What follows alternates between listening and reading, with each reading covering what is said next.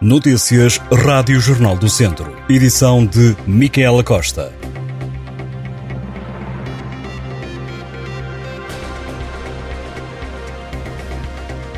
Uma vítima mortal e três desalojados é o resultado de um incêndio que esta segunda-feira destruiu uma habitação em Casal do Fundo, freguesia de Rio de Moinhos, no Conselho de Sátão. O incêndio mobilizou quase duas dezenas de operacionais que, quando chegaram ao local, tinham já a habitação completamente tomada pelas chamas. A grande dificuldade dos trabalhos foi evitar que o incêndio alastrasse às habitações contíguas, o que acabou por ser conseguido. A vítima mortal, que estava dada como desaparecida, foi encontrada no interior da habitação.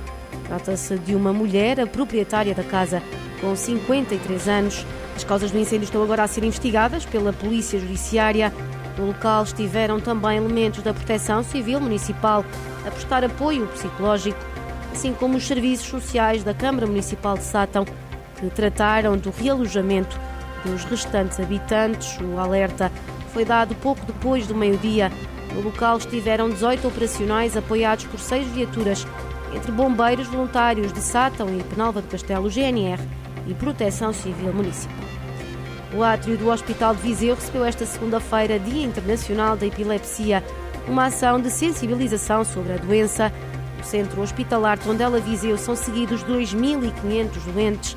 A iniciativa contou com a presença do neurologista Rui André, que além de distribuir flores roxas, mostrou também como acabar com alguns mitos que ainda existem à volta desta doença, entre eles o de que as mulheres não devem ser mães ou que quem sofre de epilepsia não pode conduzir. Outros mitos dizem respeito à prática do desporto e ao mundo do trabalho, com o neurologista a informar que há muita estigmatização, mas que tudo é viável desde que os doentes estejam acompanhados. Segundo Rui André, estima-se que a nível mundial haja 50 milhões de pessoas com epilepsia e em Portugal, de 50 a 60 mil cidadãos são atingidos pela doença, sendo que estudos portugueses apontam para uma em cada 200 sofrerem do problema. Arranca esta terça-feira a empreitada para melhorar um troço da Estrada Nacional 229 que liga Viseu ao Sátão. O início das intervenções vai ser marcado pela assinatura do auto de consignação. Os trabalhos têm um investimento de 3,4 milhões de euros são desenvolvidos no âmbito do Plano de Recuperação e Resiliência, o PRR, segundo a Infraestruturas de Portugal. A assinatura do auto de consignação marca o início da empreitada para a melhoria do troço e alargamento da plataforma rodoviária naquele troço com cerca de 9,6 km. A intervenção, explica o organismo, envolve o alargamento da plataforma rodoviária em três zonas da Nacional 229, criando vias adicionais para veículos de marcha mais lenta, melhorando assim a capacidade de circulação e fluidez do tráfego. Está também prevista a reformulação geométrica das ligações à rede viária local existentes ao longo do traçado e será criada uma nova rotunda de acesso ao centro do Cavernães, em Viseu. Estas obras não só beneficiarão diretamente as populações e as empresas dos conselhos de Sátão e Viseu, mas também reforçarão a competitividade e mobilidade desta região do interior centro do país, disse a Infraestruturas de Portugal. No desporto, o atleta de duatlo Nelson Gomes é campeão nacional. O desportista natural de Sernancelho e residente em Moimenta da Beira arrecadou o título na faixa etária entre os 40 e os 45 anos. O título foi conquistado no último sábado no Campeonato Nacional que decorreu em Arronches, distrito de Castelo Branco.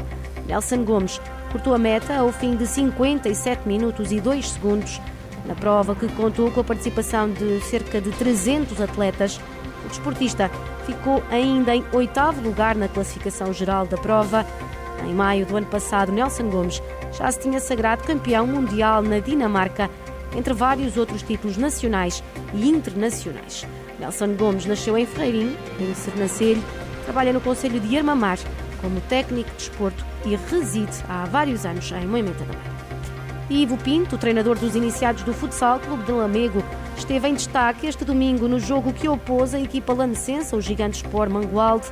O técnico viu cartão branco depois de ter prestado auxílio a um atleta da formação adversária. O encontro aconteceu no pavilhão municipal de Mangualde e a formação de Lamego até estava a perder quando um atleta dos gigantes embateu com alguma violência num muro lateral. O jovem acabou por ser assistido por Ivo Pinto e um bombeiro que se encontrava na bancada a assistir ao jogo. Para o técnico, e passo a citar, este tem que ser o exemplo a dar aos atletas e aos pais para que percebam que no desporto o mais importante são coisas como esta. O resultado é o menos importante, sobretudo na formação. A rápida intervenção de Ivo Pinto acabou assim por ser premiada pela equipa de arbitragem, composta por Marco Gonçalves e Emma Moraes, com o primeiro cartão branco na carreira do técnico. O atleta dos Gigantes recuperou do forte embate e encontra-se bem de saúde. Nas redes sociais, o Gigantes Mangualde assinalou o momento, agradecendo a rápida intervenção do técnico lamecense.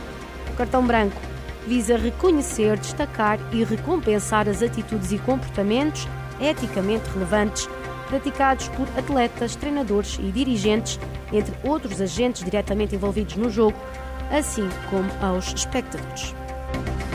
Estas e outras notícias em jornaldocentro.pt.